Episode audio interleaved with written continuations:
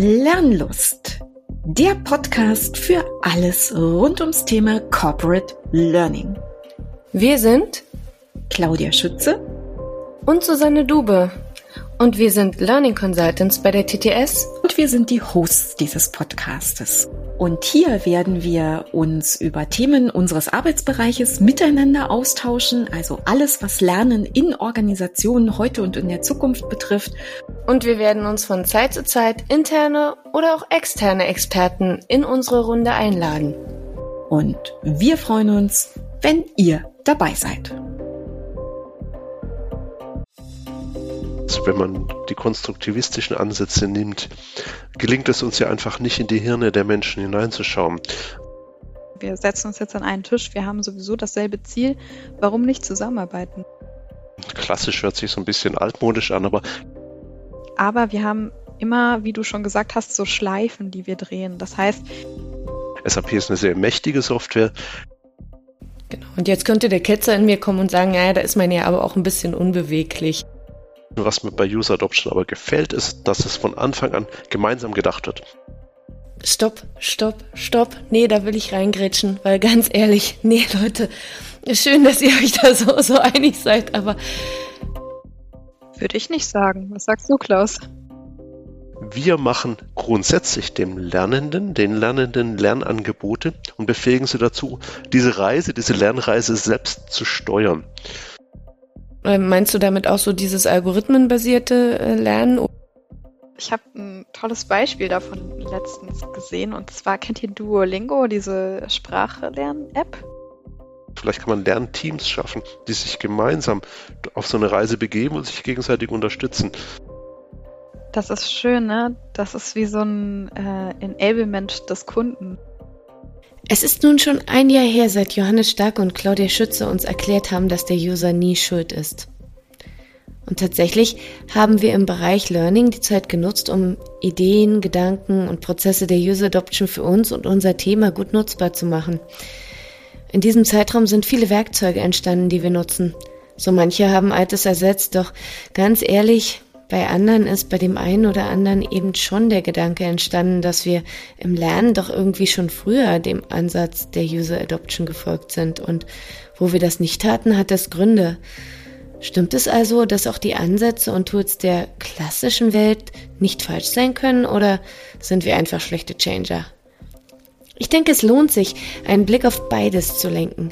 Wie fassen wir die klassischen Schulungsprojekte an, eben gerade die großen, zum Beispiel im S4HANA-Umfeld und wie machen wir es in Projekten, die unserem User Adoption Framework folgen? Ich habe mir zwei Kollegen eingeladen und sie gebeten, einmal die Gedanken beider Welten gegenüberzustellen.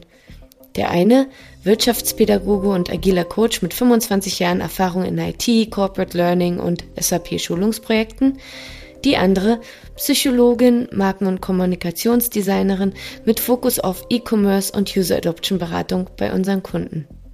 Dazwischen ich, die sich selbst mit Ich bin Lernen beschreibt. Klaus, Lisa und ich diskutieren mit einem lieben Augenzwinkern über klassische Schulungsprojekte im Fokus der User Adoption. Für mich sehr spannend. Herzlich willkommen Liebe Lisa, herzlich willkommen, lieber Klaus, äh, bei uns auf der Lernlust Couch. Heute haben wir ja ein Thema äh, uns ausgesucht. Ach, ich weiß gar nicht, äh, am Anfang klang das so ein bisschen wegen Gegeneinander, aber wir haben schon festgestellt im Vorgespräch, es ist gar kein Gegeneinander. Es geht so ein bisschen um, ja, klassische Welt äh, des Trainings, gerade für große äh, Lernprojekte, die es zu stemmen gilt, große IT-Rollouts äh, und dem modernen agilen Thema User Adoption dagegen, äh, was versucht sich schlank an irgendwelche Trainingsprozesse äh, ranzuschmiegen und äh, behauptet, dass es dadurch viel flexibler auf Training reagieren kann. Jetzt könnt ihr beide schon mal sagen, ob ich das gut beschrieben habe. Dann die Dame vielleicht zuerst. Ja, gerne. Hallo Susanne. Ist auf jeden Fall schön, wieder da zu sein. Ich glaube, das hast du schon ganz gut beschrieben, wobei wir hier jetzt nicht äh, das Stereotyp ähm, ja, begrüßen wollen, dass Klaus jetzt das traditionelle Lernen irgendwie vertritt und ich das Neue. Also wir würden gern einfach darüber sprechen, wie die beiden Ansätze sich vielleicht sogar verzahnen können und was genau die beiden Dinge ausmachen, weil wir da selber intern auch immer wieder drüber irgendwie streiten oder diskutieren. Diskutieren mhm. ist schöner als streiten, ne?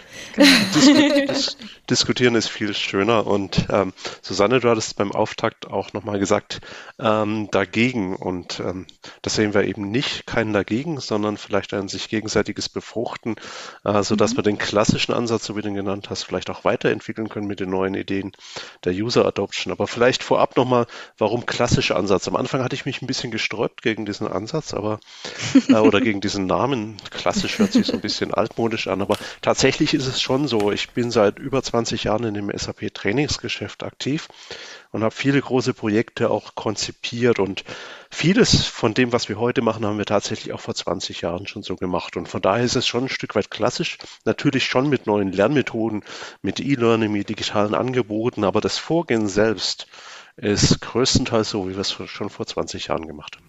Ich finde es schön, Klaus, dass du gerade das Wort äh, befruchten benutzt hast. Das finde ich super, weil auch bei der User Adoption, das unser ja ein eher neuer Ansatz ist, auch in der Branche, den wir gerade ähm, mit auch natürlich noch entwickeln. Der ist noch nicht irgendwie final und ähm, steht so ähm, auf super festem Boden. Also wir entwickeln den immer wieder weiter. Und auch da haben wir festgestellt, dass wir von den klassischen Methoden sozusagen total viel lernen können und die irgendwie mit einweben können in diese neue Ansätze. Das heißt, es ist irgendwie alles miteinander verwoben mal wieder, wie man sieht. Genau, und das ist immer ja. die schöne, schöne grüne Wiese, von der ich so oft rede, weil ich denke, die einen und die anderen Sachen schließen sich nicht aus. Bevor wir da jetzt aber in irgendeine Diskussion schon reingleiten, ähm, würde ich äh, kurz mal bitten, wenn wir von klassischem Ansatz sprechen, und wenn wir von User Adoption sprechen, vielleicht könnt ihr jeweils mal kurz beschreiben, was ihr damit meint. Also Klaus, wir haben ja dich gewählt, um zu sagen, vertritt doch mal so ein bisschen die klassische Sicht. Ich merke schon, das vermischt sich bei euch beiden sowieso. Aber ja. vielleicht, äh, vielleicht kannst du äh, kurz erklären, wenn du sagst, ja, ich habe seit 20 Jahren einen Ansatz verfolgt. Was ist denn das? Was, was ist denn so ein ganz klassisches äh, Lernprojekt, was du jetzt mal als Grundlage nehmen würdest für unser Gespräch? Also ähm, so ein klassisches SAP-Trainingsprojekt ist von vornherein schon mal ziemlich groß. Also gerade bei großen Konzernen, das bringt die Sache mit sich. SAP ist eine sehr mächtige Software, die sehr, sehr viele Prozesse abbildet im Unternehmen. Ganz oft im Prinzip spiegelt es das komplette Unternehmen all die internen Logistik- und Finanzprozesse in der Software wieder. Und da kann man sich äh, vorstellen, dass so ein Projekt sehr viel an Lerninhalt transportieren, schulen muss.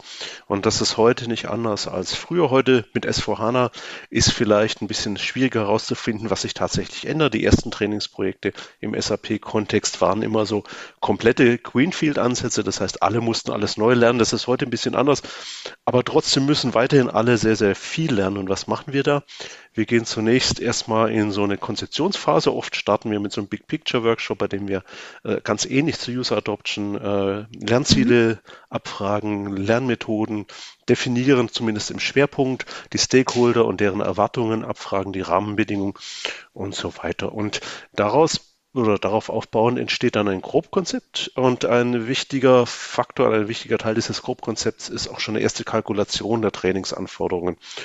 Und damit hat der Kunde, den wir dann beraten und wo wir unsere Dienstleister bringen, schon mal die Möglichkeit, dieses Budget zu planen, sei es jetzt intern oder extern. Und nachfolgend beginnt eigentlich der größte Teil der Arbeit mit der Lern- oder Trainingsbedarfsanalyse, wie es früher hieß. Heute sagt man lieber Lernbedarfsanalyse oder Learning Need Analysis, bei der wir im Detail dann ähm, ja, versuchen herauszufinden, welche Zielgruppe muss was lernen. Und das ist sehr anspruchsvoll bei dieser Dimension der Projekte. Also das heißt, äh, wir müssen wirklich Interviews machen, wir müssen fragen, wir müssen mit den Prozessexperten reden, wir müssen mit dem Projektteam reden und dann entsteht eine meistens riesengroße Excel-Tabelle, in der drin steht, wer was wie lernen muss, wobei ich dann auch in Abgrenzung zu User Adoption gleich sagen muss, bei uns geht es eher um das, wer muss was lernen. Das Wie steht mhm. so ein mhm. bisschen im Hintergrund. Das ist für mich schon einer der großen Unterschiede, auch zu User Adoption. Und dann geht es natürlich in die Unterlagenerstellung und später ins Training und dann auch in eine Performance-Support-Phase. Also sehr, sehr viel ähnlich in dem eigentlichen Umsetzung dann. Aber in der Konzeptionsphase konzentrieren wir uns stark auf dieses Fachliche. Mhm. Und aus meiner Sicht ist es auch schwierig bei der Dimension halt, ein bisschen anders ranzugehen. Aber das können wir ja gleich besprechen. Genau, nicht, nicht schon so weit vorgreifen. Genau.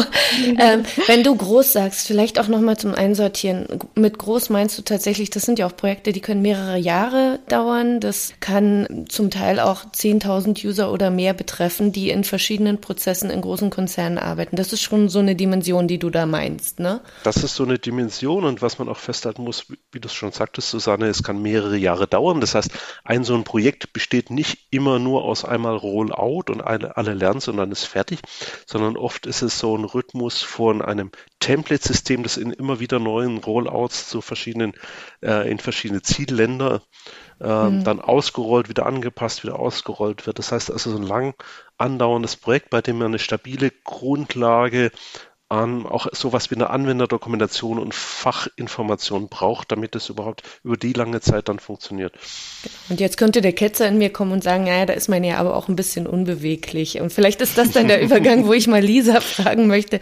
Lisa, was, wie siehst du den User Adoption Prozess im Gegensatz dazu? Also wenn wir jetzt mal sagen, ihr kommt wirklich aus diesen beiden Richtungen und Klaus hat das gerade wirklich sehr schön erklärt und man muss immer so ein bisschen dazu sagen, er arbeitet auch als agiler Coach. Also er macht nicht nur solche Sachen, ne, sondern er bringt einfach einfach diese ganze Erfahrung mit. Du bringst aber auch Erfahrung mit, Lisa. Also was ist so genau. dein Thema, wenn es um User Adoption geht? Beschreib das doch mal aus deiner Sicht so ein bisschen. Ja, sehr gerne, Susanne. Also erstmal ähm, das, was äh, äh, was Klaus gesagt hat über das Wie, also wie lernen die User, fand ich total spannend, dass ähm, du das so mitgenommen hast. Das ist auf jeden Fall schon mal richtig, ja. Das heißt, User Adoption schaut nicht nur, was müssen die Lernenden lernen, ja, sondern wie müssen die das lernen und auch ähm, wie, wie schaffe ich es, dass die zum Beispiel IT-Applikation nicht nur im, ja, im neuen Unternehmen ein, äh, implementiert wird, sondern auch, dass sie von den Usern angenommen wird. Das heißt, wir schauen auch, was bringt es den Usern überhaupt, die IT-Applikation zu benutzen? Warum sollten sie sich mit dem Lernmaterial beschäftigen? Warum sollten sie sich mit dem IT-Tool beschäftigen? Und nutzen sie das alles nachhaltig und auch korrekt? Das heißt, ich kann gerne mal kurz umreißen, was wir genau machen. Also wir betreuen bei der User Adoption vor allem, wie ich schon gesagt habe, die Einführung von IT-Applikationen. Und dabei wird vor allen Dingen eins angeschaut, nämlich das Big Picture. Wir versuchen so eine 360-Grad-Sicht ähm, uns aufzusetzen und wirklich von oben, von so einer Helikoptersicht äh, auf das Ganze draufzuschauen. Und dann setzen wir uns mit den Kunden auch in Workshops hin, so wie Klaus das auch schon erwähnt hatte. Und wir schauen uns so ein bisschen das Ziel an von dem IT-Tool. Was soll das IT-Tool auch im Sinne des Changes und im Sinne der Strategie fürs Unternehmen ändern? Und was soll das IT-Tool für den User, für den Nutzenden ändern? Was gibt es vielleicht auch für ähm, begrenzende Faktoren, ja, limitierende Faktoren, die das Ganze, ähm, die dem Ganzen im Weg stehen könnten?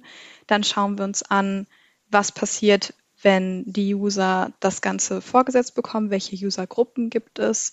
Ähm, das ist auch ähnlich zu dem, was Klaus gesagt hat. Allerdings ist es bei uns so, dass wir uns auch nochmal darauf fokussieren, welche Nutzergruppen haben wie viel Einfluss auf die Einführung des IT-Tools, werden wie werden die genau angesprochen? Also wie funktioniert die Kommunikation?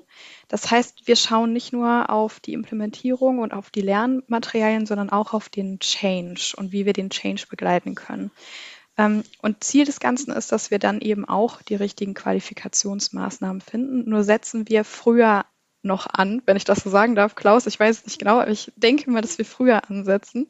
Denn wir schauen direkt auf die strategischen Ziele des Unternehmens als erstes, wie gesagt, dann auf die User, auf die bestimmten Usergruppen, clustern diese und dann schauen wir auch auf die Definition und Erfüllung von übergeordneten KPIs. Das heißt, hm, wie kommuniziere ich ideal mit diesen Gruppen und wie kann ich sehen, ob diese Gruppen das Ganze nachhaltig und korrekt nutzen und wie kann ich sehen, ob dieses What's in it for me, was wir dem, mit dem User immer kommunizieren wollen, auch ankommt. Das heißt, wir legen vorher bestimmte KPIs fest, nicht nur auf dem ganz oberen Business-Level, sondern auch auf den Nutzungsleveln und schauen uns dann an, wie können wir kontrollieren, ob diese auch erfüllt sind. Also das heißt vielleicht nochmal zusammengefasst, User Adoption bedeutet, wir begleiten den Übergang von einem alten Zustand zu einem neuen, effektiveren Zustand und unterstützen dabei mit Change-Maßnahmen und auch natürlich mit nachhaltigen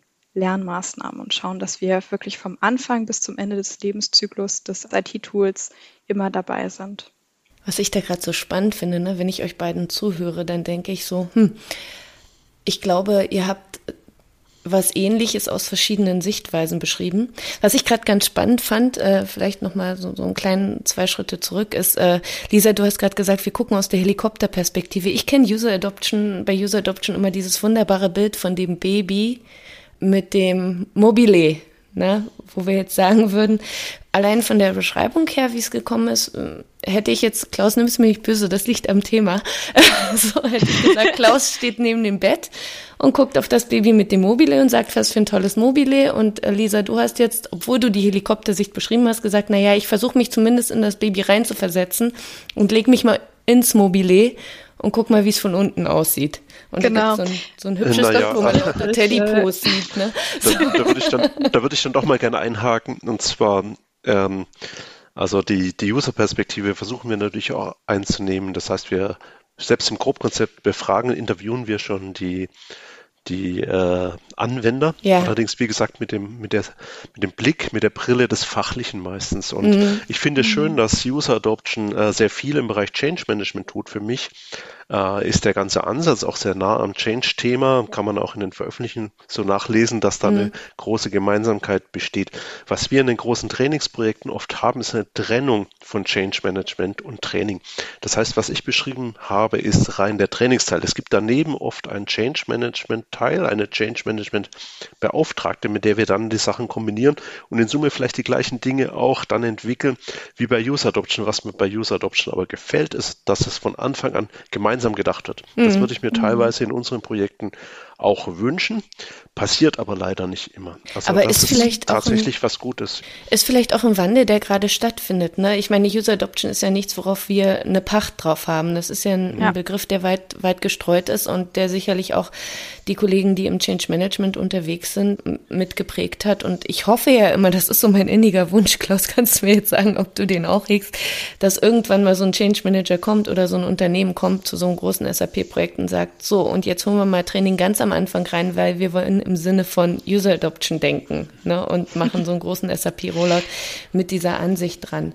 Ähm, ich, ich wollte dir jetzt nicht sagen, Klaus, dass wir das nicht tun, ganz im Gegenteil. Ich erinnere mich an, an tolle Diskussionen, die ich mit Johannes Starke hatte, als das äh, User Adoption Thema gestartet ist und der gesagt hat, ja, wir arbeiten mit Personas, weil Zielgruppenanalysen zeigen ja nicht alles und ihr redet ja nicht mit der Zielgruppe. Und ich immer, immer wieder gesagt habe, lieber Johannes, wir reden mit der Zielgruppe. Denn nur dann kannst du das ja richtig gut rausfinden, was die machen sollen. Da muss ich ja mit den Menschen mhm. reden, äh, die in dem Bereich arbeiten. Also würde ich schon davon ausgehen, Klaus, dass auch wenn wir große SAP-Projekte machen, wir natürlich immer bestrebt sind, Zielgruppenvertreter mit dazu zu holen. Auf jeden Fall. Hm? Aber es ist schon so, dass quasi bei so einer klassischen Bildungsbedarfsanalyse, wie wir sie auch vorher gemacht haben, einige Fragen nicht gestellt wurden, die wir ähm, bei einer Personaerstellung tatsächlich fragen. Wobei es ja natürlich auch in jedem Trainingsprojekt möglich ist zu sagen, also welche Fragen stelle ich? Nehme ich mir eine Persona-Vorlage und gehe an der entlang, um gleichzeitig vielleicht noch ein paar Informationen dazu kriegen, für welches Format mein Vertreter einer, einer Gruppierung im Unternehmen da steht. Äh, oder ist es eben so, dass ich sage, nein, nein, ich möchte mich wirklich nur aufs Fachliche konzentrieren. Ich glaube, das eine oder mhm. das andere wird ja nicht ausgeschlossen, oder? Also das, das, das nicht. Ähm, wir haben bei äh, großen SAP-Projekten speziell manchmal die Herausforderung, dass es eine Zweiteilung gibt von Build und Deploy. Das heißt, es gibt so ein zentrales Template-System, das in einer Bildphase erstellt wird, noch völlig losgelöst die Prozesse und die Inhalte von irgendwelchen Rollen. Und erst später wird ein Teil davon in ein erstes Pilotland ausgerollt. Wir kommen als Trainingsexperten dann schon oft in der, und sollten wir auch in der Bildphase ins Spiel mhm. und können können Lernmaterialien vorbereiten entlang dieses Systems. Da können wir aber noch nicht auf Personas gehen oder auf Rollen und deren Bedürfnisse, was die schlicht an der Stelle noch nicht gibt. Wir müssen aber trotzdem schon anfangen, die Inhalte zu erfassen. Und in diesen Fällen äh, kann ich nicht mit User Adoption kommen, sondern muss wirklich mit einer fachlichen Analyse kommen. User Adoption könnte man später vielleicht dann ins Spiel bringen, wenn ich sage, ich komme dann in die Deploy-Phase und roll dann an die konkreten Zielgruppen aus. Da gibt es, äh, gibt es aus meiner Sicht dann Sinn. Könnte das dann, ist, glaube ich, das große, äh, der große Unterschied zwischen unseren Projekten, ja. Klaus, ist, dass, dass meine oder die Projekte, die ich mitbetreut habe, einfach eine Größenordnung haben, wo man am Anfang schon sagen kann, okay, dieses äh, IT-Tool wird für diese und jene Zielgruppe ausgerollt oder für diese mhm. und jene Zielgruppen. Und dann kann man halt wirklich von Anfang an auch ansetzen und sagen, ich schaue mir jetzt wirklich an, was bewegt diese Zielgruppe, was brauchen die von uns, was wie denken die, ja, und mhm. wie können wir so gut wie möglich mit denen kommunizieren. Ich kann mir gut vorstellen, dass das bei so großen Projekten wie SAP viel schwieriger sein kann, ja. Ähm, aber nochmal ganz kurz zurück zu dem, was du vorher gesagt hattest, Susanne, mit dem Helikopterdenken. Ähm, das würde ich gerne nochmal kurz, ähm, ja, nochmal verfeinern vielleicht, weil diese Helikoptersicht, damit meine ich, dass wir uns eben nicht nur auf das Lernen konzentrieren, mhm. nicht nur auf die Lernmaterialien, ja. Also User Adoption, wir machen diese Workshops, bevor wir überhaupt irgendwelche Lernmaterialien erstellen. Also so wie bei Klaus auch. Wir machen diese Workshops ganz am Anfang des Lebenszyklus und schauen uns da wirklich schon alles im Detail an. Mhm. Natürlich alles, was möglich ist. Und danach schauen wir ähm, auch auf die Lernmaterialien. Das meinte ich mit Helikoptersicht. Aber natürlich ist das Spezielle an User Adoption gerade, dass man sich den User anschaut, ja. Also, dass man schaut, was bewegt den User und wie können wir den wirklich abholen und mitnehmen in diesem ganzen Change-Prozess.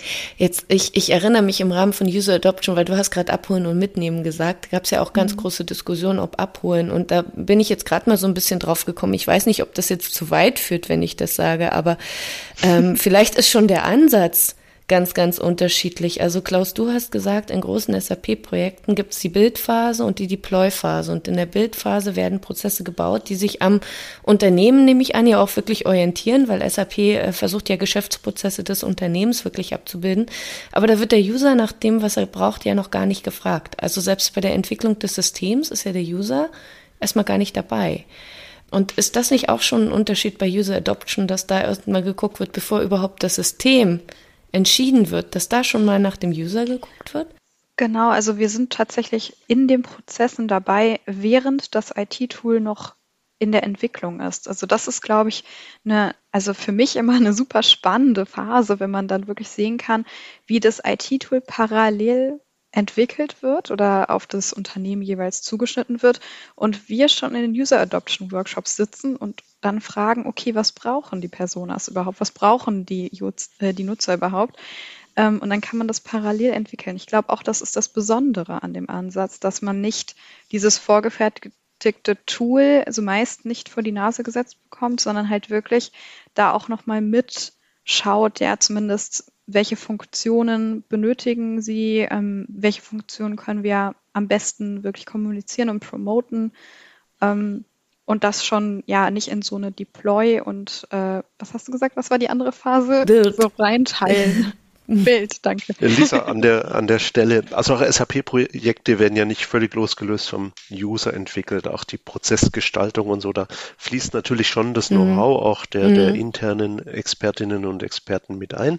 Die werden schon befragt und es wird natürlich daran entwickelt und es ist nur so, dass im Sinne einer Training und einer Kommunikation, also von Learning Journeys, ich noch am Anfang nicht genau definieren kann, welche Zielgruppe ich mit welchen Inhalten haben werde. Ich kann mir also diese Zielgruppen für die für die gedankliche Gestaltung der, der Learning Journeys, die habe ich eben am Anfang noch nicht in diesem Projekt. Die kommen dann eben erst später, wenn die Dinge ausgerollt werden, dann weiß ich, dass in diesem Land zum Beispiel so und so viel Lagerarbeit oder äh, was weiß ich, Buchhalterinnen oder so sind, die dann diesem, mhm. und dann kann ich mir Gedanken machen über deren Learning Journey. Aber erst dann, vorher muss ich schon all die Inhalte erfasst haben und vielleicht auch die Anwenderdokumentation erstellt haben, entlang der Prozesse, eben ohne leider zum Teil auch leider ohne Personas oder, oder konkrete Rollen. Aber ist doch schon so, dass äh, in so einem SAP-Projekt sind doch dann äh, quasi gerade auch in den Also bei der IT-Entwicklung, ich kann mir nicht vorstellen, dass die Entwickler von, von der SAP da ohne jeglichen User-Kontakt das äh, nee, entwickeln. Nicht. Wenn ich dich jetzt richtig verstehe, wenn du ich sagst, dann meinst du dich aus der, aus der Trainingsperspektive, dass du darauf erstmal überhaupt keinen Zugriff hast, noch nicht. Dass ich keinen Zugriff habe, das ist aber zum Teil auch, äh, wenn man jetzt sich so ein ähm, wie soll ich sagen, so ein generisches System, so ein Template-System vorstellt, das alle äh, Prozesse eines Unternehmens abdeckt. Mhm. Und dann mhm. startet äh, das Projekt meistens in einem etwas kleineren Pilotland, mhm. um, die Proze um das System auszuprobieren und gegebenenfalls wieder anzupassen für die nächste Runde. Und das kleinere Pilotland hat zum Beispiel niemals all die Prozesse, die eine Zentrale hat. Das heißt, ein Teil all der Inhalte, die theoretisch zu schulen sind, werden im ersten Durchgang noch gar nicht geschult, weil es diese Nutzergruppen nicht gibt. Man kann sich auch vorstellen, dass es da in kleineren Niederlassungen Zielgruppen oder Personas gibt, die viel mehr machen müssen, weil je größer eine Niederlassung, desto größer die Arbeitsteilung. Das mhm. heißt, was in einem Land vielleicht von einer Person gemacht wird, wird in dem anderen von drei verschiedenen gemacht. Entsprechend anders wäre dann ja auch schon wieder die Learning Journey zu planen. Und wie und machst das macht du die Sache komplex. Genau. Und wie machst du das denn, äh, wenn du jetzt äh, sowas hast? Das, also für mich ist das ja so äh, dieses klassische Ding. Ich muss im Training und das habe ich immer gesagt. Also ich bin jetzt auch nicht erst seit gestern äh, im Lernen unterwegs und ich habe immer gesagt, Training äh, ist ja der Bereich, der in solchen IT-Rollouts immer sehr flexibel sein muss, gerade wenn ich jetzt zwischen verschiedenen Ländern agiere, weil in Land A ist nicht alles so wie in Land B. Ist ja mhm. genau das, was du gerade beschreibst. Wie muss ich mir das vorstellen? Du folgst ja einem sehr, sehr geraden Prozess. Also wenn ich so, so die klassischen Prozessbilder sehe, dann sehe ich, okay, am Anfang ist eine Bedarfsanalyse, die wird jetzt generisch gemacht. In dem Pilotland sind jetzt vielleicht einige Zielgruppen, einige Personas schon da, andere noch nicht da, aber wir orientieren uns an dem großen Erfahrungswert, den da die SAP hat und sagt, das sind äh, jetzt die klassischen Geschäftsprozesse und für die Geschäftsprozesse gibt's jetzt diese und jene Schritte und äh, dafür bauen wir schon mal groß eine Bedarfsanalyse auf und sagen, diese und jene Sachen müssen geschult werden. Also diese und jene Module brauchen eine Schulung oder diese und jene Prozesse brauchen eine Schulung für grob diese und jene Geschäftsbereiche. Ist das so ungefähr, dass ich mir das vorstellen kann? Ja, wobei die SAP jetzt bringt natürlich Musterprozesse mit, aber gerade bei großen Konzernen sind immer sehr, sehr individuell oder sehr spezifisch auf das jeweilige Unternehmen zugeschnitten. Das heißt, diese Welt entsteht erst im Projekt und das dauert meistens auch lange. Da gibt's mhm. also eine eine Prozessdesignphase, eine Konzeptionsphase vorher. Und das ist auch ein langer Prozess, bis sich ein Unternehmen überhaupt seiner Prozesse klar wird und vielleicht auch diese optimiert. Und ähm, in, dem, in dem Zeitpunkt kann man natürlich auch schon anfangen mit der Trainingskonzeption. Und man kann das jetzt unterschiedlich angehen. Man kann jetzt ganz klar trennen, wie auch das System in eine Bild- und eine Deploy-Phase. In diesem Fall würde man quasi alle Prozesse aus einer Anwendersicht relativ neutral als Schulungsmaterial vorbereiten, also quasi als Sinn im Sinne einer Anwenderdokumentation beschreiben, wie ein Prozess zu bedienen ist aus einer Anwenderperspektive, ohne dabei im Hinterkopf irgendeine Rolle zu haben oder deren Journey. Und in dem Moment, wo ich in den ersten Rollout gehe, nehme ich all diese passenden Lerninhalte, oder wir haben das ja oft auch Lernobjekte genannt, und baue sie zu einem Kurs zusammen und baue dazu vielleicht auch noch eine PowerPoint und ein paar Übungen, die dann auf die Zielgruppen zugeschnitten sind, die zu deren Lebenswirklichkeit, zu deren Anforderungen, zu deren Welt passen. Aber vorher entsteht eigentlich quasi auch sowas wie eine neutrale Schulungsunterlage. Man kann aber auch anders rangehen. Man kann auch sagen, okay, das, das erste Rollout ist äh, mir wichtig genug und ich schneide gleich Kurse auf diesen ersten Rollout zu und passe die bei den nächsten Rollouts an und baue die schon von Anfang an so modular, dass ich sie wieder auflösen und neu zusammensetzen kann. Wichtig ist das Aber Modulare. Ihr habt trotzdem so ein Gerüst, was ähm, ihr quasi als ja, Basis benutzt und darauf dann die Schulungsmaterialien mhm. verändert, je nach Zielgruppe, je nach Land und so weiter. Aber ganz ehrlich, mir, mir kommt das gerade so vor, Klaus, ihr geht ja dann schon iterativ vor. Das ist ja eigentlich ein Vorgehen, Lisa, was durchaus auch dem agilen Vorgehen entsprechen könnte, wenn man jetzt mhm. diesen Trainingsteil davon betrachtet. Denn äh, wenn man so die klassischen User-Adoption-Bilder sieht, die sind ja in Kreisform, weil man sagt, man hat iterative Schleifen. Ne? Wenn genau. was nicht gut ist, geht man den Weg zurück und verbessert das. Prinzipiell macht ihr, Klaus, das ja dann auch so. Das heißt, du hast dein Land eins, für das hast du quasi auf dem möglicherweise generischen Material das aufgebaut. Ne? Und dann würdest du ja aber mit jedem Land quasi dazulernen und gehst vielleicht nicht unbedingt immer auf den Stand X zurück, der dein erster war, also Stand 1, sondern mit jedem Land hast du neues Material und kannst das dann für die weiteren Rollouts weiterverwenden. Also auch da ist dieser klassische iterative Entwicklungsprozess, den ich ja bei Training tatsächlich sehe, wo ich sage, ein Training ist nie wie das davor und es wird aber auch nie immer vom allerersten Stand ausgehen, sondern es entwickelt sich mit den Rollouts dann weiter. Also das, das äh, stimmt, das kann man so sehen. An einer Stelle ist es aber verschieden. In, bei der User Adoption fange ich sehr früh an, über die Persona oder über die Rolle zu gehen und mir deren mhm. Bedürfnisse anzuschauen mhm. und die, äh, den Lernablauf äh, darauf basierend zu planen. Und äh, jetzt in einem, so einem großen Projekt müsste man das vielleicht ein klein bisschen anders einfassen. Man bräuchte diese, diese Erstellungs- und äh, Bildphase und würde dann vielleicht in diese äh, je Rollout in diese Schleifen gehen. Aber das müssten wir uns nochmal genauer anschauen. Ich sehe da schon Möglichkeiten, das an der Stelle dann zu verbinden. Das würde echt einen Mehrwert bringen. Ja, ja das sehe ich auch so, Klaus. Ich finde vor allen Dingen spannend, wie ihr am Anfang ähm, euch die Rollen anschaut, weil ich glaube, das ist gar nicht so unterschiedlich zu dem, wie wir uns die Personas anschauen von der Methodik her. Mhm. Ja, weil ich glaube, dass ähm, zum Beispiel diese Regler, dass ihr schaut, okay, mit einem Regler, den die ähm, Nutzer schieben sollen, was ist gerade relevant, was ist nicht so relevant, das ist was, was für den User Adoption Ansatz für mich super spannend ist und super interessant, was ich auch gerne dazu nehmen würde. Ähm, und generell, Susanne, was du gesagt hast zu dem iterativen Ansatz, würde ich gerne noch mal ein bisschen tiefer beschreiben, was das bedeutet bei User Adoption. Mhm. Und zwar ähm, ist es so, dass, das hatte ich am Anfang nicht gesagt, ich hatte gesagt, wir machen am Anfang Workshops, bevor wir überhaupt in die äh, Konzept Konzeptionierung der Lernformate einsteigen. Das ist auch richtig so. Ähm, aber wir haben immer, wie du schon gesagt hast, so Schleifen, die wir drehen. Das mhm. heißt, wir schauen uns an, welche ähm, in den Workshops schauen wir uns an, okay, auf, basierend auf den Usern, was möchten wir machen? Und basierend auf den Ergebnissen der Workshops schauen wir uns dann erst an, welche Lernformate zum Beispiel brauchen wir ähm, und welche Kommunikationsmaßnahmen brauchen wir für auch andere Stakeholder, die nicht zu den Usergruppen gehören. Auch die schauen wir uns an. Mhm. Und wenn wir am Ende des Prozesses der Workshops bemerken, uns fehlt da was, ähm, wir haben eine Zielgruppe vergessen, dann können wir auch immer wieder eine Schleife drehen und uns wieder ähm, mit den ersten paar Workshops beschäftigen, nämlich mit dieser Helikopterphase und schauen, okay, welche strategischen Ziele haben wir und dann von da aus nochmal weitergehen. Dasselbe gilt auch für die Lernmaterialien. Die werden dann alle auf der Grundlage von unserer Learner Journey entwickelt. Das heißt, am Ende der Workshops ist es wichtig, dass wir ähm, für jede Persona User Stories entwickeln. Und diese User Stories sind, glaube ich, auch, Klaus, ähm, ähnlich zu eurem TNA, zu der Dokumentation von der TNA, wo man sagt wirklich, okay, ich als User muss diese und jene Prozesse machen im Unternehmen zum Beispiel. Äh, ich muss jeden Mittwoch Susanne anrufen und das mache ich, indem ich Teams dafür benutze und auf den Anrufbutton drücke. und ich bin aber das Wichtige ist bei der User Adoption kommt noch dazu, ich bin erfolgreich ähm, darin, indem ich XY, indem ich zum Beispiel sehe, dass Susanne mich zurückruft.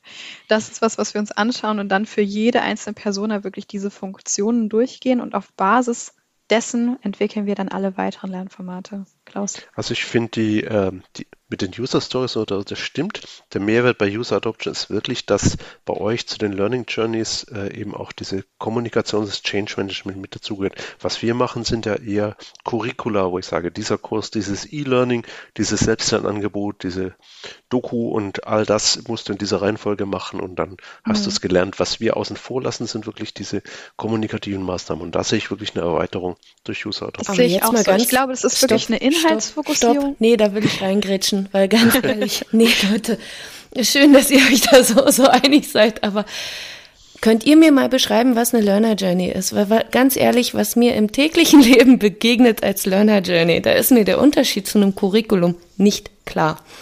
Ich, ich habe eine Vorstellung davon, was für mich eine Learner Journey ist und das hat nichts mit einem Curriculum zwingend zu tun. Und ich mag auch den Begriff Learner Journey nicht mehr, weil das, was ich als Learner Journey sehe, ist meistens auch nur ein gerader Ablauf von Aktivitäten, die jemand tun soll, um zu lernen. Ich glaube, eine Learner Journey im Sinne einer bunten Reise, im Sinne einer flexiblen Reise ist es, wenn der Mitarbeiter oder die Mitarbeiterin oder wer auch immer da der User ist, losgehen kann und sich Sachen raussuchen kann zum Lernen, die für den oder die Userin dann eben entsprechend passen. Was ich ganz oft erlebe, also ich muss da jetzt echt mal schimpfen, es tut mir leid, sind Learner Journeys, wo jemand auf eine Reihe aufgereiht irgendwelche Module gepackt hat und gesagt hat, hurra, und das baue ich jetzt in der Schleife und jetzt ist es eine Learner Journey. Da kriege ich einen hm. Also nee, so, so würde ich das auch nicht sehen, Susanne. Also für mich ist das eher so wie das erste, was du gesagt hast. Und bei User Adoption, die Learner Journeys, die wir dort ähm, kreieren, sind nicht nur die, ja, welche Lernmaterialien bekommt der User wann auf seiner Reise sozusagen zugespielt, die er sich dann rauspicken kann, sondern auch welche Kommunikationskanäle und welche Arten der Kommunikation, also welchen Inhalt bekommt er zugespielt. Das heißt, Ne, wir schauen uns auch an, wenn jetzt zum Beispiel jemand aus dem HR, der das IT-Tool vielleicht gar nicht benutzt, ähm, trotzdem davon hört. Wo mhm. soll er davon hören? Vielleicht per E-Mail. Welche Informationen kann er sich dann per E-Mail rauspicken? ähm, und wie werden die Inhalte formuliert. Also auch diese Dinge werden dann in die Learner Journey gepackt. Und ist es dann so, dass jeder nur ein, einen spezifischen Kanal kriegen kann? Also dass es dann doch eben vorgegeben ist? Oder ist es schon so, dass man auch sagen würde, dass wenn jemand sich dann, obwohl er bei HR ist, tiefer interessiert, dann trotzdem auch noch anderes paralleles Material angucken kann? Eher letzteres tatsächlich. Und es ist auch nicht so, dass jeder beim äh, bei demselben Kanal startet. Ja, also wenn ich jetzt höre, bei TTS intern wird Teams neu eingeführt, sagen wir jetzt mal. Mhm. Wir haben zwar schon Teams, aber es ist ein gutes Beispiel ähm, dann kriege ich da vielleicht Wind von, von einem Kollegen oder einer Kollegin, die mir das erzählt. Das ist dann mein erster Kontaktpunkt sozusagen mit der neuen Software. Aber es kann auch sein, dass ich das über eine offizielle E-Mail das erste Mal bekomme oder über einen Intranet-Eintrag. Und dann kann ich, je nachdem, von wo ich einsteige, natürlich auch weitere Informationen darüber bekommen, mir weitere Informationen liefern lassen. Das heißt, es ist auf jeden Fall vorgesehen, dass ähm, die Userinnen und User sich immer selber auch nochmal in ihren Stationen weiterbilden können, auch schon am Anfang. Und ich meine, Klaus, das ist ja einfach eine Art und Weise, wie die Lernmaterien oder die Informationsmaterien, wir müssen ja bei User Adoption mal von zwei verschiedenen Sachen ausgehen, weil das ja eben diesen mhm. Change-Kontext gleich mit meint, ähm, wie die ausgerollt werden und wie sie verteilt werden und wie die zur Verfügung gestellt werden. Und damit ist man dann vielleicht mehrgleisiger. Ein Curriculum geht stark nach dieser Reihenfolge. Dort hat man mehrere Sachen, die vielleicht parallel laufen. Das schließt sich doch aber in den großen SAP-Projekten nicht aus, ne? Würde ähm, ich nicht sagen. Sag du, also ich, ich, ich würde äh, nochmal ganz auf diese Idee, die du quasi transportiert hast vorhin in der Aussage, es sind doch eh alles nur Curricula. Also auf der einen Seite gibt natürlich ein SAP-System relativ streng Dinge vor, sowohl im Projekt als auch dann bei dem, sag ich mal, Lernen von Abläufen. Das funktioniert halt nur, indem man erst diesen Beleg bucht und dann jenen, äh, äh jenes Material einlagert. Da gibt es sehr strenge Abhängigkeiten in solchen SAP-Systemen. Trotzdem hast du mir da aus der Seele gesprochen, sowohl User Adoption als auch der in Anführungszeichen Anführungszeichen klassische Ansatz vom Training, den wir bisher verfolgen, versucht immer die Lernreisenden aus Sicht von Organisatoren für die Lernenden festzulegen. Auch wenn User Adoption hier und da vielleicht noch ein bisschen mehr Freiraum lässt und sagt, ich mache hier und da Angebote, wäre es doch schön, mal die Dinge aus einem agilen aus einer agilen Sicht umzudrehen und zu sagen, wir machen grundsätzlich dem Lernenden, den Lernenden Lernangebote und befähigen sie dazu, diese Reise, diese Lernreise selbst zu steuern. Mhm. Das ist äh, auch notwendiger als früher bei den SAP-Projekten, oder das wäre nicht notwendiger, aber es wäre ein schönerer Gedanke, weil heutzutage sehr viel SAP-Know-how schon da ist. Und wir teilweise trotz besten Bemühens, sage ich mal, das Richtige zusammenzustellen für die Lernenden, teilweise Menschen in Schulungen schicken, die sie nicht mehr brauchen. Wo sie sagen mhm. könnten, das habe ich schon gelernt, das habe genau. ich mir genau. selber beigebracht, das hatte ich bei meinem letzten Arbeitgeber schon. Und ein Traum wäre so eine Art äh, adaptives System, das sehr viele Wahlmöglichkeiten lässt, vielleicht auch ein technisches System, das zwar all die Angebote beinhaltet und Empfehlungen für Lernreisen, aber grundsätzlich die Wahlmöglichkeit lässt. Und so ja. etwas würde ich gerne mal gemeinsam mit einem Kunden, einer Kundin entwickeln. Das wäre ein Traum. Ja, dann sind wir ja aber schon, äh, meinst du damit auch so dieses algorithmenbasierte äh, Lernen oder äh, quasi im Sinne von adaptivem Lernen, dass je nachdem, was man da vorher eingibt oder was man vorher gewählt hat, einem dann Angebote gemacht werden? Oder? Also ich bin als Pädagogik, äh, habe ja die Frühzeiten des E-Learning äh, mitbekommen. Und die ersten Ideen von adaptiven Lernen waren eigentlich quasi noch ein engeres Korsett als jegliches Curriculum, mhm. wenn die Maschine die totale ja. Steuerung übernimmt. Ja. Das mhm. sowas äh, äh, finde ich nicht schön, finde ich schrecklich. Aber wenn ein ja. adaptives System sinnvolle Vorschläge machen kann und Lernende unterstützen kann, den richtigen Weg zu finden, dann finde ich es großartig. Und in, in dem Sinne finde ich adaptiv schön. Oh, das ist ein schöner, schöner Traum, den fände ich auch toll. Mir geht es beim Online-Shopping aber immer so, dass die dortigen adaptiven Systeme das schon nicht hinkriegen. Da weiß ich, damit das beim Lernen schaffen soll. Ich finde, ne, äh, ich habe ein tolles Beispiel davon letzten sehen. Und zwar kennt ihr Duolingo, diese Sprachlern-App? Nein, ähm, ich bin sprachlernfaul. da, damit kannst du Sprachen lernen, Susanne. Und ähm, normalerweise, es war früher immer so, Duolingo hat nämlich eine, sich super äh, krass weiterentwickelt und ein Update bekommen. Und früher war das so, wenn du als Lerner auf die App kamst, dann konntest du die Basics konntest du alle dir anschauen. Ja, also alle Basics, wenn ich jetzt Italienisch lerne, kann ich auf verschiedene Buttons drücken. Möchte mhm. ich irgendwie Begrüßung lernen? Möchte ich Tiere lernen? Möchte ich ähm, Essen lernen und so weiter. Also da gab es verschiedene Buttons und die haben sich jetzt umgestellt, so dass die Lernlandschaft mittlerweile linear ist. Das heißt, ich kann nicht mehr wählen zwischen diesen einzelnen Stationen, sondern ich muss von Anfang bis Ende, ich muss erst die Basics durchgehen. Ich werde gezwungen, erstmal Begrüßung zu machen und danach kann ich erst zu Tieren wechseln. Und ganz viele Leute, ganz viele User haben sich darüber beschwert tatsächlich, dass das mhm. ein Rückschritt war. Und das finde ich ganz spannend, Klaus, auch zu dem, was du gesagt hast, dass es wirklich eigentlich fortschrittlicher ist zu sagen, ich schaue, dass ich dem Lerner in seinem äh, Fähigkeitsbereich einfach Möglichkeiten gebe mhm. und er selber entscheiden kann, was er wann macht es ist halt in SAP nicht ganz so einfach manchmal, mhm. weil es nicht ganz so frei sein kann durch Abhängigkeiten in der Logik des Systems, aber trotzdem, da die Leute alle schon Grundwissen haben und wenn man ihnen dieses, äh, wie soll ich sagen, diese, diese Reisen anbietet und die Möglichkeit lässt, auch Dinge auszulassen oder an bestimmten Stellen nochmal zurückzuspringen, allein das mhm. wäre schon ein, ein riesen Mehrwert ähm, die wir bisher noch nicht so haben. Wir versuchen so im Kleinen, aber man müsste das eigentlich nochmal wirklich viel größer aufsetzen und auch wirklich komplett umdrehen im agilen Sinne. Die Selbststeuerung, wenn nicht durch Einzelne, vielleicht von Teams. Vielleicht kann man lernen, Teams schaffen, die sich gemeinsam auf so eine Reise begeben und sich gegenseitig unterstützen. Klaus, wie ist das denn bei euch in den Projekten mit der Nachhaltigkeit? Ich habe da jetzt schon ein paar Mal drauf angespielt und zwar ist es bei der mhm. User Adoption so, dass wir uns nicht nur darüber Gedanken machen, wie können wir die User initial qualifizieren, wie können wir ähm, sie dabei unterstützen, dass sie der, der, den Change mitmachen und auch das neue IT-Tool kennenlernen, sondern auch, was passiert langfristig. Ja, was passiert, wenn TTS nicht mehr unterstützt, zum Beispiel. Wie können wir dann auch noch aus unserem stillen Kämmerchen ähm, Hilfe und Unterstützung leisten und dafür Sorge tragen, dass langfristig das IT-Tool auch Erfolg im Unternehmen hat.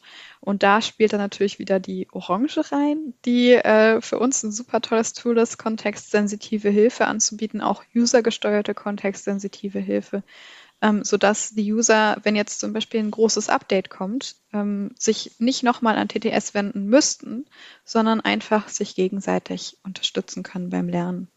Also Nachhaltigkeit ist quasi auch ein, äh, eine Pflicht bei Projekten, die so lange gehen. Mhm. Ähm, wir müssen ja, wenn ihr ein aktuelles Kundenbeispiel auch ein Projekt ist, das jetzt so sieben Jahre in etwa laufen soll, wenn also es auch eine erhebliche Investition in so ein Trainingsprojekt und äh, auch in die Schulungsunterlagen und da ist Voraussetzung, dass wir das nachhaltig gestalten.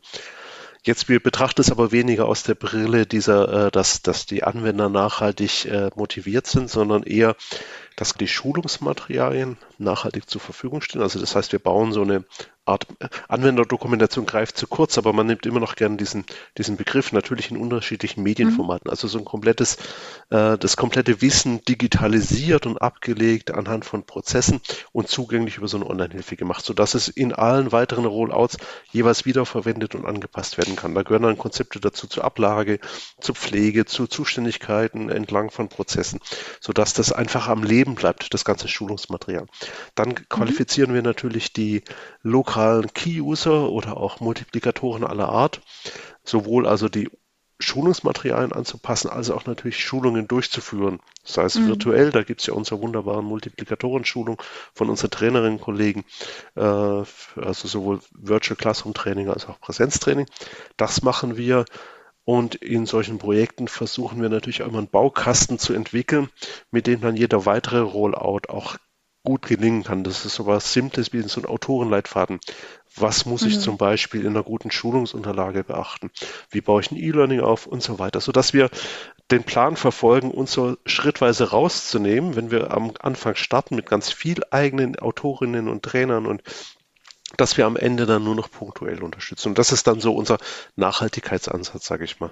Genau, und bei das diesem, ist schön, ne? Das mhm. ist wie so ein äh, Enablement des Kunden, dass man quasi sagt, hier Kunde, das ähm, ist der Ansatz und so entwickeln wir Trainings für euch oder Qualifikationsmaßnahmen. Und wenn ihr mag, äh, wenn ihr mögt, könnt ihr es in Zukunft auch selber machen, ohne uns. Ne? Also das ist auch genau das, was User Adoption sich auch äh, so ein bisschen auf die Fahne schreibt, dass wir wie so einen Koffer schnüren für unsere Kunden und sagen, hier, das könnt ihr euch alles anschauen, ihr könnt euch Personas anschauen, ähm, KPIs und so weiter, Learner Journeys und das alles entwickeln für jegliche neue Qualifikationsmaßnahme. Genau, das Schöne an den, an den Personas, wenn du sie jetzt gerade genannt hast, ist ja, dass sie eben nicht nur speziell sich jetzt auf dieses eine Thema beziehen, sondern wenn man die gleich breiter aufstellt, kann man sie für künftige andere Rollouts auch mit benutzen, wobei man da genau. natürlich genau. auch davon ausgehen muss, da stehen wir ja im, egal ob jetzt User Adoption oder klassisch oder wie auch immer wir das bezeichnen wollen, wir stehen ja immer vor der Herausforderung, dass mit jedem Lernen und jedem Rollout und mit allem, was die User selbst mitmachen, sie sich ja auch selber weiterentwickeln. Und Klaus, du hast das vorhin am Anfang Anfang schön gesagt, du hast gesagt, wir stehen ja jetzt bei SAP-Projekten nicht mehr vor der Herausforderung, dass alle auf der grünen Wiese sind, sondern ich habe vielleicht jemanden, der ist neu im Unternehmen, der ist noch auf der grünen Wiese, dann habe ich den anderen, der arbeitet schon 30 Jahre mit SAP, äh, der kennt eigentlich alles schon, der kennt auch schon Wechsel da drin und stellt sich jetzt um auf S4HANA, für den ist das eigentlich Peanuts. Der braucht bloß kurze Informationen nochmal. Ne? Von daher, das finde ich total spannend, das zu beobachten, wie, wie man das dann künftig immer wieder weiter verwenden kann und trotzdem mhm. up-to-date hält, ohne dass es veraltet und toxisch wirkt. Ja, das ist so, so ein Grundproblem. Inwieweit kann ich mich tatsächlich in Lernende hineinversetzen und kann erfassen, was sie tatsächlich wollen oder brauchen? Also ja. mit dem Persona-Konzept oder auch mit der, dem Rollenansatz versucht man das natürlich und zugegeben im User-Adoption-Ansatz noch intensiver, als wir das klassisch tun, die wir uns eher auf die Lerninhalte beziehen. Äh, jetzt, ich bin ja auch Pädagoge aus, aus so einer lerntheoretischen Sicht, wenn man die konstruktivistischen Ansätze nimmt, gelingt es uns ja einfach nicht in die Hirne der Menschen hineinzuschauen. Was wiederum Schade. dafür, was wiederum dafür, und der Trichter funktioniert leider auch nicht und Lernen funktioniert nie ganz planmäßig. Deswegen ist eigentlich immer ein guter Rat, mehrere Wege zum Ziel anzubieten und vielleicht auch, und das, was wir vorhin besprochen haben, ein bisschen mehr Selbststeuerung auch zu erlauben, damit mhm. jeder, jedes Individuum nach seinen Bedürfnissen äh, dann Lernwege wählen kann. Was natürlich aber auch wieder Kosten verursacht. Das ist also alles ein wenig ein Dilemma. Ganz einfach ist es nicht, aber wir arbeiten dran. Einfach ist es nie. Du hattest, Klaus, vorhin auch nochmal so schön im Nebensatz was gesagt, was ich da immer, immer sehr, sehr wichtig finde, gerade wenn ich jetzt sage, ich möchte den Lernenden anbieten, dass sie selbst auch so ein bisschen ihren Lernprozess mitsteuern können. Da finde ich das ganz gut, wenn man die Inhalte dann vielleicht nicht unbedingt nur am Lernen orientiert, sondern einfach auch sagt, was ist denn die Arbeitswelt des Lernenden? Das finde ich eigentlich an den klassischen Projekten schön, dass sie sagen, was ist denn die Aufgabe? Was ist der Prozess? Um den es hier geht, was ist das, was vom Unternehmen erwartet wird. Weil es geht ja bei Tätigkeiten, bei Arbeitstätigkeiten, die ich mache, oftmals darum, dass das Unternehmen daraus ein Produkt entwickeln will. Ne? Also da mhm. passiert ja irgendwas. Das sind Schritte, die getan werden müssen, die da drin sind. Und dass dann vielleicht für den Lernenden die Suche nach dem, was er lernen muss, einfacher ist, wenn es einfach an seinen eigenen Arbeitsschritten sich lang orientiert. Von daher mag ich diesen klassischen Gedanken, der nicht so wegfedert nach dem, was der Einzelne nur möchte, sondern sich eben auch auf den Arbeitsprozess und die Aufgabe hm. konzentriert. Hm. Wobei Susanne man ja auch sagen muss, dass bei User Adoption natürlich auch auf der Aufgabe Fokus liegt. Ne? Also wir ignorieren natürlich nicht, was die, äh, was die User dann letztendlich mit der Software tun, sondern das wird ja auch durch die ähm, User Stories, die wir schreiben, dann abgedeckt, ja, wo wir dann sagen, so, okay, ich mache das und das im System, um die und die Arbeitsabläufe zu erfüllen oder Arbeitsaufgaben zu erfüllen und dann eben, ich bin erfolgreich darin, wenn ich das und das mache. Das heißt, klar, wir sind immer ein bisschen mehr beim Individuum, aber trotzdem wird, glaube ich, auch viel von den Arbeitsabläufen hier abgedeckt. Jetzt mal ganz, ganz grundsätzlich wie eng stecken wir denn in diesem äh, klassischen Bild und dann wieder User Adoption Bild? Ich stelle mir immer vor, ich kann das gut, äh, gut kombinieren. Und am Ende habe ich jetzt bei der Beschäftigung mit dem Thema jetzt nicht nur hier in diesem Gespräch, sondern auch im Vorhinein immer den Eindruck gewonnen, das sind so verschiedene Tools, die sich rausgebildet haben. Es gibt so die klassischen Tools, also unser großes Excel-Sheet für eine tolle Bildungsbedarfsanalyse oder TNA oder LNA oder wie auch immer wir sie nennen wollen. Und dann haben wir aber eben dagegen äh, die User Stories. Wir haben Persona-Vorlagen. Wir haben verschiedene Vorlagen und ich stelle mir immer vor, eigentlich möchte ich ja auch so ein bisschen vielleicht reingehen können, schauen können, was ist für den Kunden, was ist für mich eigentlich das, was mir am meisten hilft und dann die entsprechende Vorlage nehmen. Das heißt, eigentlich würde mhm. nichts dagegen sprechen, auch mal eine User Story in einem SAP-Projekt zu nutzen und aus meiner Sicht aber auch nichts äh, dagegen sprechen zu sagen, jetzt möchte ich gerade mal nicht auf die User Story an sich setzen, sondern jetzt setze ich mal klassisch auf eine Beobachtung der Kernaktivitäten, die jemand hat und gehe aufgabenbasiert tatsächlich an die Bedarfsanalyse ran. Das würde sich doch nicht ausschließen. Aus meiner Sicht auf jeden Fall nicht. Also ich habe mir sowieso schon ein paar Sachen vom Klaus abgeguckt.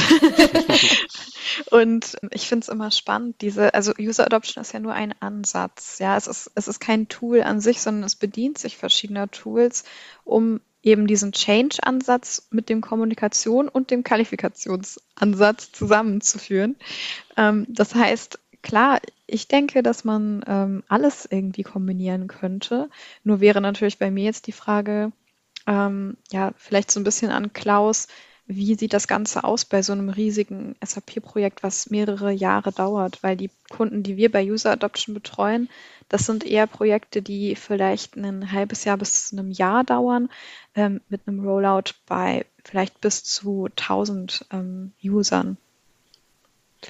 Also ich glaube, dass der Grundgedanke, also User Adoption, ich, ähm, viele dieser Gedanken, die ihr da äh, transportiert, sind klasse. Vor allem dieser Change-Ansatz und die Verbindung mit der Qualifikation. Und sag mal so, wenn ihr jetzt mit diesem Ansatz in so ein entsprechend großes SAP-Projekt reingehen würdet, wäre äh, und man wüsste schon, die Zielgruppen, die Rollen, diese Einschränkung hatten wir vorher schon. Würdet mhm. ihr spätestens dann bei der Definition der Lerninhalte auch so etwas machen müssen wie eine Lernbedarfsanalyse fachlich? Weil früher oder später kommt natürlich der fachliche Teil. Wer muss was lernen? Äh, ich habe da mal den Begriff Wissensinseln gehört oder so. Also es gibt natürlich Stationen, bei dem der Buchhalter, die Buchhalterin etwas anderes lernen muss als äh, der Konstrukteur mhm. oder so. Also das, und wer nur was lernen muss, bedarf dann wahrscheinlich trotzdem wieder riesiger Ex-Listen und genauer Nachfragen und zahlreicher Interviews. Trotzdem schließt sich ja nicht aus, diese Lernreise so zu gestalten und dann eben Plätze zu lassen für diese Wissensvermittlung. Und auch umgekehrt wird sich nicht ausschließen, wenn wir in den klassischen Projekten dieses Change und diese Reise der Menschen auf Basis von Personas von Anfang an mitdenken würden wie gesagt, wenn die Kunden uns das lassen, wenn wir mit dem Change Management zusammen das, das, das hinkriegen würden, sehe ich viele Gemeinsamkeiten. Vielleicht ist es manchmal, also ich habe jetzt gesehen, das, was ich bisher gesehen habe von User Adoption, dass ihr euch sehr viel Mühe gibt, auch diese Personas zu entwickeln und sich euch in mhm. Leute reinzudenken es ist manchmal die pure Menge an unterschiedlichen Rollen und Prozessen, die das natürlich ein Stück aufwendiger machen würden. Das heißt, also man müsste ein klein bisschen mehr Zeit, denke ich mal, investieren in diese Konzeption, aber es wäre ja natürlich die Wette darauf, dass es dann auch mehr Nutzen bringt, weil man die nachhaltigere Lösung hat. Also ja. ich wäre gerne bereit, sowas mal zu probieren. Vielleicht wäre auch ein mittelgroßes Projekt im SAP oder in einem ERP-Kontext mal wunderbar geeignet, um das zu verheiraten, sage ich mal. Fände ich, fänd ich auch eigentlich ganz logisch, weil gerade das sind ja die Projekte, wo du ja vorhin selber gesagt hast, oder ich habe es gesagt in dem Call, aber ich weiß es ja auch nur von dir, äh, die da halt mehrere Jahre laufen, da würde sich das ja vielleicht mal lohnen, so einen Aufwand zu betreiben. Ne? Eben um ja. dann darauf zurückgehen äh, zu können. Und auch bei der Personaerstellung geht es ja nur darum, wie viele Fragen stelle ich denn da und was will ich mhm. alles wissen und was bringt es mir. Genau. Was mich noch ein klein bisschen zucken lässt, wenn ich jetzt, also angenommen, es käme eine Anfrage und ich äh, zu einem großen Projekt, zu der klassischen Konzeptionsphase und die Kunden möchten von mir eben auch eine Projektkalkulation haben und in diesem blöder Begriff, aber wir haben ihn jetzt ja immer so benutzt in diesem klassischen Ansatz, habe ich natürlich sehr lange Jahre Erfahrung äh, und weiß ungefähr bei so einem Projekt, ja, kann ich mit so viel Content-Tagen, mit so viel Schulungszeiten und so weiter rechnen. Ich habe ganz viele Zahlen im Kopf und auch notiert mhm. und so und kann relativ schnell eine Kalkulation bauen. Was kostet das am Ende? Bei User Adoption, weil wir, weil wir ja den Change und den äh, alles gemeinsam denken und vielleicht auch hier und da ja auch in neueren, äh, abwechslungsreicheren Lernformen denken, würde ich nicht so schnell mir zutrauen, jetzt die Kalkulation zu erstellen eines solches, solchen Projektes. Das liegt wahrscheinlich eher an mir und der Kompetenz, aber am Markt ist dieser User Adoption Ansatz eben noch nicht so lang und es wäre wahrscheinlich ein bisschen aufwendiger, jetzt dann eine Kalkulation zu machen. Ich glaube, das ist tatsächlich etwas, was an Erfahrung liegen kann. Also hm. wenn du. Ich glaube auch. Also ja. wenn du das dann ein paar Mal gemacht hast, äh, und ich meine, wir haben ja Kollegen, die das jetzt auch schon regelmäßig tun, dann kann man darauf Schätzungen machen und je mehr Erfahrung man hat, damit das auch in großen Projekten so, so zu stemmen würde, man das entsprechend umsetzen. Also ich, ich glaube schon, das ist ein Erfahrungsding. Das ist meine Antwort. Lisa, wolltest du noch was sagen? Ja, ähm, man hört mich wahrscheinlich mal einatmen. ähm, letztendlich ist es meiner Meinung nach ja auch immer, also korrigiere mich gerne, Klaus, eine Kalkulationsschätzung. Ne? Das, also man kann es ja nie auf den Cent genau sagen, sage ich jetzt mal. Und idealerweise. Ist auch ein iterativer Prozess. ja, ja. Genau, genau. Und, und, idealerweise ist es ja tatsächlich so, dass die User Adoption vorangestellt ist. Also vor allen anderen ähm, Maßnahmen gestellt ist. Das heißt, wenn ich die User Adoption, also diese fünf Workshops, die wir normalerweise machen, ähm, hinter mir habe, dann kann ich ja auf Basis dessen, auf Basis dessen, was wir da herausgefunden haben und was dann unser Plan ist, auch eine detaillierte Kalkulation machen. Und Klaus, Würde ich widersprechen, weil da habt ihr eben noch nicht die Anzahl der Prozesse, der Lerninhalte, der Content-Tage und so weiter. Na klar, wenn Sie das kombinieren mit dem Ansatz, mhm. den du in der, in der Konzeptionsphase am Anfang hast oder in der Vorbereitungsanalysephase, die du ja auch mhm. hast, dann haben Sie das genauso wie du. Ja. Also, also ich würde fast denken, dass ähm, du mit deiner ganzen Erfahrung, ähm, die du da hast, ähm, tolle Kalkulationen machen kannst, tolle Abschätzungen machen kannst, was es im Groben und Ganzen ist. Du kannst es für den Trainingsbereich machen ähm, und für den Change-Bereich müsste man halt gucken. Deswegen User Adoption mhm. größer, ja, müsste man gucken. Aber grundsätzlich wäre das erstmal eine grobe Schätzung und ich bin da schon bei Lisa, dass ich sage, auch du wirst doch, nachdem die Analysephase durch ist, deine Kalkulation nochmal angucken und gegebenenfalls verfeinern. Du Klar. hältst ja nicht vier Jahre lang oder länger immer an der gleichen nee. Kalkulation fest. Zuerst ist ein grober Wurf, nach genau. der LNA ist es relativ genau und dann gibt es natürlich wie in jedem großen Projekt immer nochmal Änderungen und das System ändert sich, die Rollout-Pläne ändern sich. Also das ist aber es ist schon relativ gut nutzbar, vor allem eben für eine Budgetplanung. Genau, und ich glaube, dass, dass das immer noch da drin ist. Uns rennt ein bisschen die Zeit davon, merke ich okay. gerade. es ist total spannend, sich mit euch zu unterhalten. Jetzt weiß ich auch, warum Claudias Podcasts immer so lang sind. Ähm, ich hätte tatsächlich eigentlich noch eine Sache, die ich ansprechen wollte. Ich auch, aber ich, aber ich lasse dir den Vortritt. Okay, so. vielen Dank. Und zwar, ähm, Klaus, du hattest ja gesagt, dass ihr auch in den SAP-Projekten manchmal ähm, von anderer Seite auch Change Manager dabei habt, die das übernehmen sozusagen, richtig? Das stimmt. Hm? Und ähm, genau da wollte ich nochmal drauf eingehen, weil wir, also ganz kurz nur würde ich gerne erzählen, wir haben nämlich gerade einen Kunden, bei dem das auch so ist, bei dem wir ähm, User Adoption im Ansatz auch angeboten haben, äh, die Workshops ein bisschen auf den äh, Kunden zugeschnitten haben. Natürlich, die sind auch in, immer individualisiert angeboten, aber trotz alledem machen wir bei dem User Adoption und die haben einen ähm, anderen externen damit beauftragt, das Change Management zu machen. Also der schreibt gerade eine Change Story, während wir parallel User Adoption machen, was ich ganz spannend finde, weil das tatsächlich sich ineinander verzahnt und sich gar nicht gegenseitig ausschließt. Das heißt, auf Basis seiner Change Story, die er schreibt und auf Basis unserer ähm, Ergebnisse der Workshops haben wir es geschafft, zusammen ähm, eine sehr, sehr kohärente Story zu stricken. Und ich hatte heute Morgen noch einen Kundentermin, wo sie, äh, wo wir denen die Ergebnisse vorgestellt haben und die super begeistert waren, mhm. weil das alles so schön ineinander jetzt ähm, ja jetzt schlüssig geworden ist. Ne? Die eine Kundin hat gesagt, ach, das ist schön, weil es jetzt alles so zusammenkommt auf einmal. Das ist ideal, so sollte es sein. Das ist schön. Ja. In der Praxis ist es leider nicht immer so, weil es da manchmal so ein Silo-Denken gibt, das ich auch, auch überhaupt nicht mag, aber das hört sich klasse an ähm, wenn man das also wirklich auch so verzahnen kann, dass beide, beide zufrieden sind und beide ihren genau. Anteil behalten dürfen. Ich hätte als Change Manager manchmal so Besorgen, äh, dass mir User Adoption Teil meiner, wie soll ich sagen, meiner Aufgaben wegnimmt, in Anführungszeichen. Ja, ich kann die Sorge total verstehen, aber ich finde es mhm. schade, dass man dann so gegeneinander arbeitet, ne? Weil ich finde, das ist ja ein, ein Team-Effort sowieso und mhm. äh, ich finde es total toll, dann die Kompetenzen einfach zusammenzuschmelzen und zu mhm. sagen, wir setzen uns jetzt an einen Tisch, wir haben sowieso dasselbe Ziel, warum nicht zusammenarbeiten? Da bin ich komplett bei dir, Lisa, weil ich tatsächlich auch denke, es ist ja kein Gegeneinander. Im Gegenteil, ne? der Change Manager mit all seiner Erfahrung kann ja da eben genauso mit reinarbeiten und dann ist es aus Sicht des Kunden tatsächlich ein richtig schönes User Adoption Projekt. Also ein Projekt mit dem Ansatz User Adoption, wo Change und Learning zusammen sind. Ich finde ja äh, tatsächlich Change, Learning und Evaluation, das sind die Sachen, die in User Adoption alle mit drin stecken können, wenn man sie von vorn bis hinten denkt. Und das sind die Sachen, mhm. wie wir ja eigentlich auch Training betrachten, was dummerweise manchmal einfach gar nicht gefragt ist. Ähm, aber da müssen wir manchmal ein bisschen mehr Werbung einfach für uns selbst machen. ähm, ich würde gerne, gerne mal das Ganze rund machen wollen jetzt und würde tatsächlich nochmal überlegen wollen. Wir haben ja jetzt gesprochen, so ein bisschen aus der klassischen Sicht, Klaus, die du vertreten hast. Ähm, mhm. Sehr gut sogar, fand ich toll. Und äh, Lisa, der User Adoption Sicht, die du hattest. Ich habe so das Gefühl, wenn man sich das Ganze jetzt angehört hat, dass wir sowieso von dem gesamten Denken, was wir haben, mittlerweile ein echtes Mischmasch haben und sagen, wir machen User Adoption ansatzweise auch schon in klassischen Projekten und wollen es dort mitdenken. Zumindest ist das unser Ziel am Ende ein ganz rundes, rundes Ergebnis für die Lernenden zu haben, aber eben auch fürs Unternehmen, was seine Geschäftsprozesse gut geschult werden möchte im SAP-Bereich. Ja, da bin ich auch bei dir, Susanne. ich finde, wir denken schon sehr ganzheitlich, auch ohne, dass wir es jetzt User Adoption genannt haben.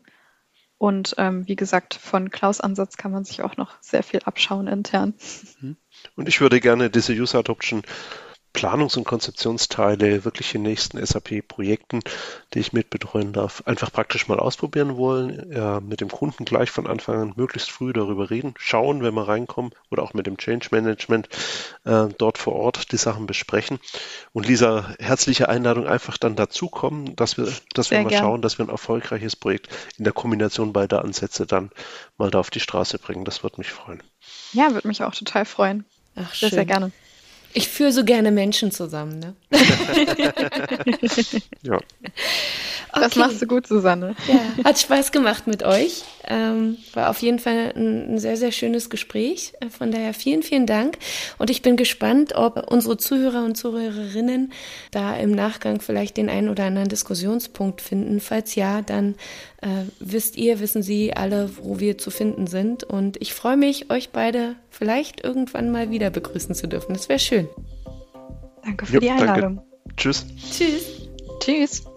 Übrigens, habt ihr uns schon abonniert? Ihr findet uns auf iTunes, auf Spotify, ach überall, wo ihr wollt. Am besten gebt ihr Lernlust Podcast bei Google ein. Denkt auch daran, uns dort zu bewerten. Und wenn ihr Kommentare hinterlassen wollt, nutzt einfach LinkedIn oder Twitter. Dort sind wir viel unterwegs. Wir freuen uns auf euch.